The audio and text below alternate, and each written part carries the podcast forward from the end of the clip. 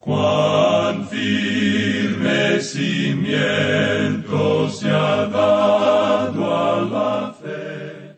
A través de la Biblia, un análisis de la Biblia libro por libro que le ayudará a crecer espiritualmente. Estos estudios fueron diseñados por el doctor J. Vernon McGee. Acompáñenos en este fascinante recorrido a través de la Biblia. La palabra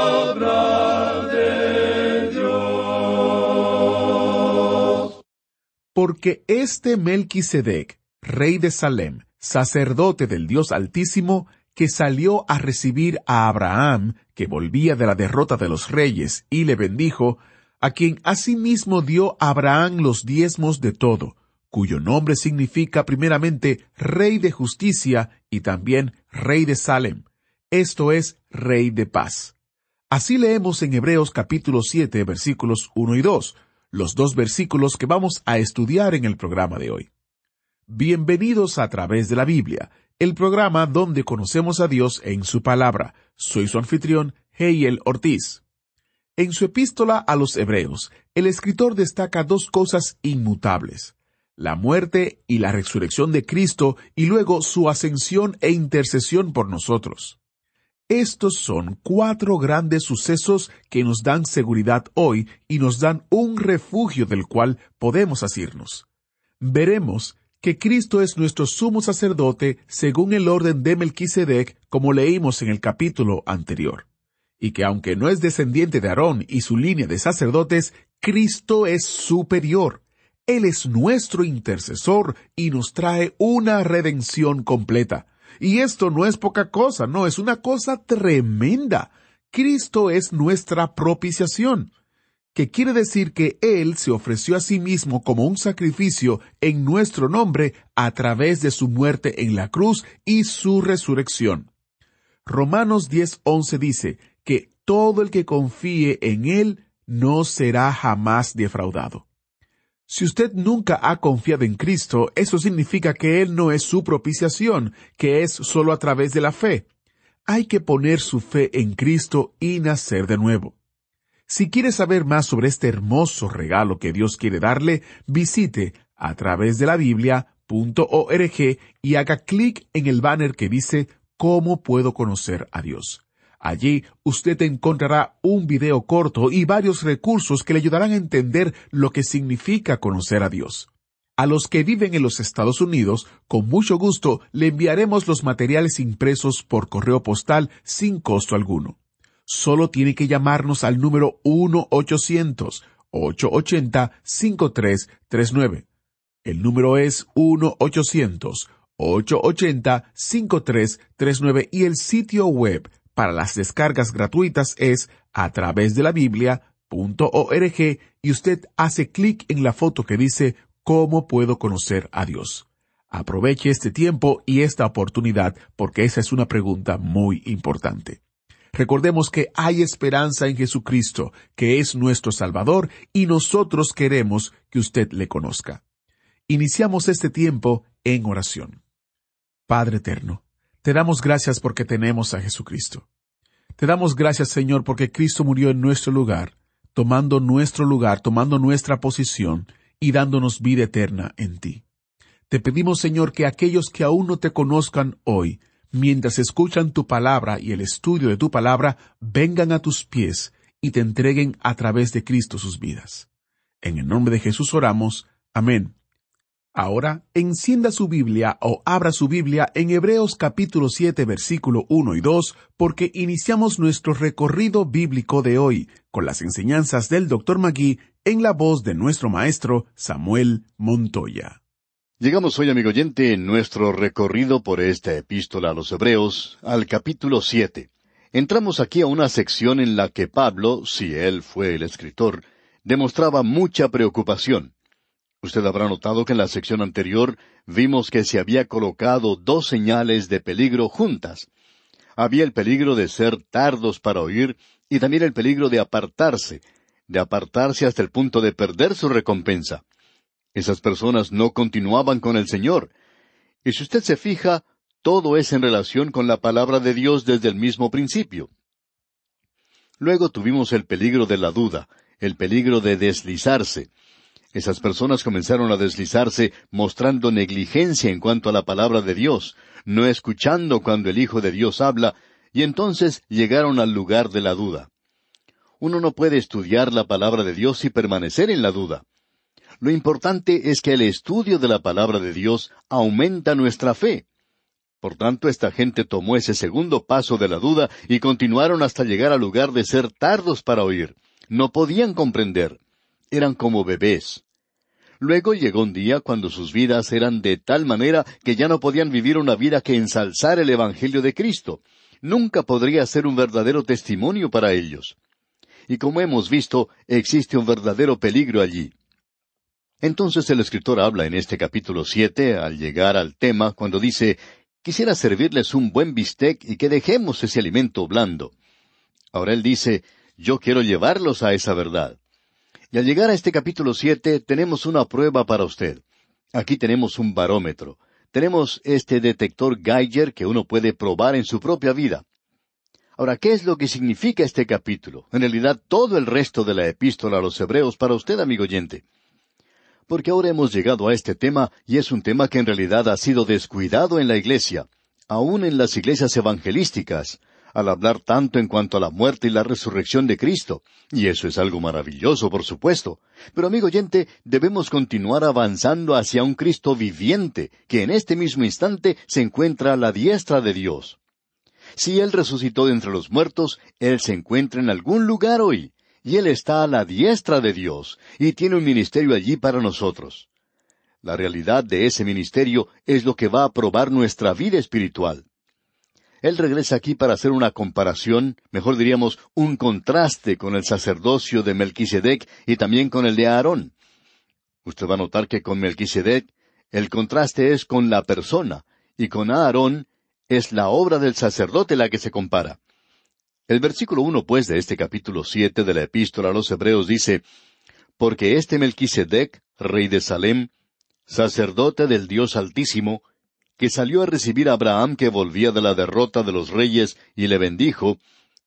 Ahora aquí tenemos algo muy importante de notar de nuestra parte, y queremos que usted se dé cuenta de esa primera palabra con la que Pablo comienza, esa palabrita que es como un cemento que une y mantiene aquello que ha sido dicho antes y que habla de lo que vendrá. Porque este Melquisedec.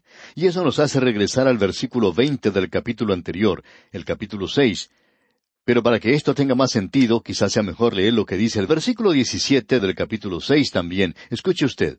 Por lo cual, queriendo Dios mostrar más abundantemente a los herederos de la promesa la inmutabilidad de su consejo, interpuso juramento. Cuando Dios hace una cosa así como esta, Él no necesita jurar.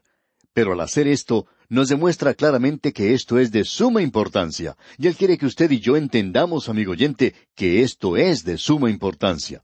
Y continúa en el versículo 18 del mismo capítulo 6 diciendo, para que por dos cosas inmutables, en las cuales es imposible que Dios mienta, tengamos un fortísimo consuelo los que hemos acudido para asirnos de la esperanza puesta delante de nosotros. El escritor de Hebreos destaca aquí estas dos cosas inmutables, la muerte y la resurrección de Cristo, y luego su ascensión e intercesión por nosotros. Estos son cuatro grandes sucesos que nos dan seguridad hoy y nos dan un refugio del cual podemos asirnos. Ahora, en el momento en que menciona eso, nos viene a la mente lo que se dice allá en Números capítulo 35, en Deuteronomio capítulo 19 y en Josué en los capítulos 20 y 21. Allí había ciudades de refugio. Y esas ciudades de refugio son un tipo o figura de Cristo, ya que Él resguarda, es decir, protege al pecador de la muerte. Eso era algo realmente maravilloso que ellos hicieron. Usted se da cuenta que ellos podían huir a una de esas ciudades si alguien accidentalmente daba muerte a otra persona. Quizá la persona que murió tenía algún hermano que quería vengarse. Entonces, la persona que cometió ese crimen podía huir a esa ciudad de refugio. Allí él podía ser juzgado por sus padres, por sus ancianos. Y si esa persona era declarada libre, o sea, no culpable, entonces podía salir libremente y dejar la protección de la ciudad de refugio, después de la muerte del sumo sacerdote que ocupaba ese cargo cuando eso sucedió. Y luego viene un nuevo sumo sacerdote. Qué cuadro el que tenemos aquí, amigo oyente. Nos revela que Cristo es nuestro refugio. Yo ya he sido llevado ante el tribunal, y debemos decir que el juicio que se llevó a cabo aquí descubrió que yo era culpable. Yo era pecador, y el castigo que se aplicó contra mí fue la muerte, y ya ha sido ejecutada. Sí, amigo oyente, Cristo llevó eso por mí. Él murió y ahora yo soy libre. Esa persona ahora puede dejar esa ciudad de refugio. Está libre. Yo estoy libre. Yo ya he sido librado del castigo del pecado. Yo ya no tengo que dar cuenta por eso otra vez. Ya estoy libre ahora para salir y servir. Ahora tengo un nuevo sumo sacerdote y puedo dirigirme a Cristo resucitado. ¿Se da cuenta, amigo oyente, en qué es lo que hemos entrado ahora? Hemos entrado en aquello que se conoce como tipo o figura. Hay muchas personas a las cuales no les gusta los tipos o figuras. Lo que ellos ven allí es la bestia. A ellos les gusta la leche quieren escuchar sermones muy lindos sobre el Salmo 23 y también en cuanto al Sermón del Monte. Ah, que uno debe ser una persona buena, portarse bien, y que uno tiene que hacer muchas de esas cosas. Que debe ser un ciudadano decente, que no se meta en dificultades, que no quebrante las leyes del tráfico, entonces es un candidato para la salvación. Lo que piensan es que Dios les va a dar unas palmaditas en la espalda y va a decirles que son personas muy buenas. Y hay muchas personas así hoy, que están llenando las iglesias. Amigo oyente, debemos decir que eso es cosas para niños. La leche es buena para ellos. Pero nosotros tenemos que participar de un alimento sólido. Usted necesita de la proteína si va a crecer en la gracia y alcanzar la madurez. Y nosotros vamos a tener que tratar con ese tipo o figura. Este es un cuadro del Salvador. Es como un álbum de fotografías, digamos. Ahora quizá alguien puede preguntar, ¿pero es eso bíblico? Bueno, escuche lo que dice el apóstol Pablo en su primera epístola a los Corintios capítulo diez, versículo once. Él dice, Y estas cosas les acontecieron como ejemplo, y están escritas para amonestarnos a nosotros, a quienes han alcanzado los fines de los siglos. Ahora la palabra utilizada allí como ejemplo es la palabra griega tipo. Estas cosas están escritas, es decir, solamente ciertas cosas. Y hubo millones de cosas que podrían haberse escrito del pasado, pero Dios no las escribió. Él escribió estas cosas, porque son cosas que le permiten a usted crecer, amigo oyente. Un conocimiento de la palabra de Dios. Por tanto, este es un tipo o ejemplo o figura maravillosa. Tenemos un cuadro maravilloso aquí. Ahora, en los versículos 19 y 20 del capítulo 6 de Hebreos leemos, la cual tenemos como segura y firme ancla del alma, y que penetra hasta dentro del velo, donde Jesús entró por nosotros como precursor, hecho sumo sacerdote para siempre, según el orden de Melquisedec. Ahora nosotros tenemos un sumo sacerdote. Él puede entrar hasta dentro del velo. Él se sentó a la diestra de Dios. La diferencia que existe entre Aarón y el Señor Jesucristo es la siguiente, y lo decimos con reverencia que el pobre Aarón nunca se sentó. Cuando él tenía que servir en el tabernáculo, no había dónde sentarse. Allí estaba el propiciatorio y Dios se encontraba presente. Aarón entraba apresuradamente allí y apresuradamente salía. No pasaba mucho tiempo allí. Pero ahora tenemos un sumo sacerdote que es superior, amigo oyente.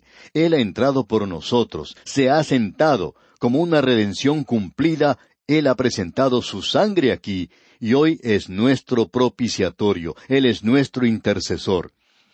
Estamos ahora hablando de estas cosas. No estamos hablando de un poquito de leche, discutiendo o argumentando alguna pequeña doctrina, o si debemos hacer esto o aquello. Ahora estamos hablando en cuanto a nuestro gran sumo sacerdote. Y el versículo uno otra vez de este capítulo siete de Hebreos dice, Porque este Melquisedec, rey de Salem, sacerdote del Dios Altísimo, que salió a recibir a Abraham que volvía de la derrota de los reyes, y le bendijo, aquí tenemos algo más también. Al crítico de hoy no le gusta que se hable sobre la dispensación. Él dice, bueno, yo estoy en contra de eso. La denominación en la cual yo crecí ha hecho de eso una herejía, este asunto de la dispensación. Hay muchos predicadores que ni mencionan este término, aun cuando la Biblia misma lo usa para referirse a las diferentes edades. Es necesario que uno considere esto, amigo oyente. En el Antiguo Testamento se tenía a Aarón como el sumo sacerdote. Allí había un tabernáculo literal. Y nosotros tenemos un sumo sacerdote literal y no está sirviendo en ningún edificio aquí. Él se encuentra a la diestra de Dios y allí está en este instante. Ahora, ¿qué clase de fe tiene usted, amigo oyente? ¿Ha estado creciendo en Cristo? ¿Ha sido el hecho de que el Señor Jesucristo está sentado a la diestra de Dios una realidad para usted? Aquí estamos hablando de un alimento sólido, amigo oyente. Hay muchas personas que nos invitan a comer y les decimos, bueno, cómo no, yo comeré con usted. Pero tengamos una buena comida. La carne especialmente es algo muy costoso en el día de hoy. Pero Dios nos provee esto aquí para nosotros y nos dice que es sin dinero y sin precio. Bien, aquí tenemos a Melquisedec, el cual es un cuadro maravilloso. Tenemos una referencia en cuanto a él en el Antiguo Testamento. Solamente una referencia ya en el capítulo catorce del libro de Génesis. Y nosotros nos hubiéramos olvidado de ella, pero el Espíritu de Dios no se olvidó de ella. Y en el Salmo 110 tenemos una profecía en cuanto a que el Mesías, el Señor Jesucristo, Él es el sacerdote según el orden de Melquisedec, y que Él vendría. Ahora Él ya ha venido. Y usted y yo, amigo oyente, estamos viviendo en el día de su sacerdocio. Así es que aquí en la epístola a los Hebreos tenemos bastantes referencias en cuanto a Él. Alguien ha dicho que hay diez referencias en cuanto a Él aquí. Por ejemplo, volviendo al capítulo cinco de esta epístola a los Hebreos, leemos en los versículos cinco y seis Así tampoco Cristo se glorificó a sí mismo haciéndose sumo sacerdote, sino el que le dijo, Tú eres mi hijo, yo te he engendrado hoy. Como también dice en otro lugar, Tú eres sacerdote para siempre, según el orden de Melquisedec. Luego en el versículo diez de este mismo capítulo cinco de Hebreos leemos, y fue declarado por Dios sumo sacerdote según el orden de Melquisedec. Luego en el capítulo seis, versículo veinte dice, donde Jesús entró por nosotros como precursor, hecho sumo sacerdote para siempre, según el orden de Melquisedec. En el capítulo siete vamos a hablar nuevamente en cuanto a él. Y en el primer versículo ya leímos, pero vamos a leerlo otra vez. Dice, porque este Melquisedec, rey de Salem, sacerdote del Dios Altísimo, que salió a recibir a Abraham que volvía de la derrota de los reyes y le bendijo, la clave de este capítulo siete la encontramos en el versículo diecisiete de este capítulo donde leemos, Pues se da testimonio de él, tú eres sacerdote para siempre, según el orden de Melquisedec. Vamos a observar a Cristo como sacerdote, según el orden de Melquisedec, eso quiere decir que necesitamos saber todo lo que podamos en cuanto a Melquisedec. Ya hemos hablado en cuanto a él anteriormente. Aquí vemos varias cosas que se dicen en cuanto a él. En los primeros tres versículos del capítulo siete vemos a Cristo como sacerdote perpetuo, porque Él es después de Melquisedec. Y luego en los versículos cuatro al veintidós tenemos a Cristo como sacerdote perfecto. Luego tenemos los versículos veintitrés al veintiocho, Allí se presenta a Cristo perpetuo en su persona, un sacerdote en perpetuo y perfecto estado. Ahora estamos observando el sacerdocio de Cristo, y esa es la obra de Cristo que encontramos descuidada hoy en gran manera en la iglesia. Bien, volvamos ahora al capítulo catorce de Génesis. Queremos observar este capítulo porque allí se nos dice mucho de lo que ya hemos dicho aquí. El sobrino de Abraham, Lot, se había ido a vivir a Sodoma. Y luego vemos que en ese capítulo catorce de Génesis se registra algo que es bastante destacado. Tenemos allí la primera guerra.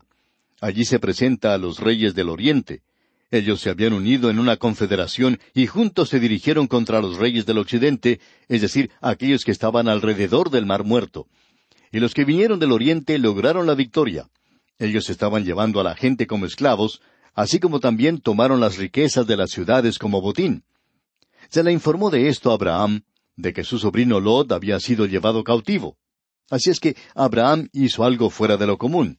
Él fue capaz de armar a sus criados, a trescientos dieciocho de ellos, ya que eran muchos los que tenía.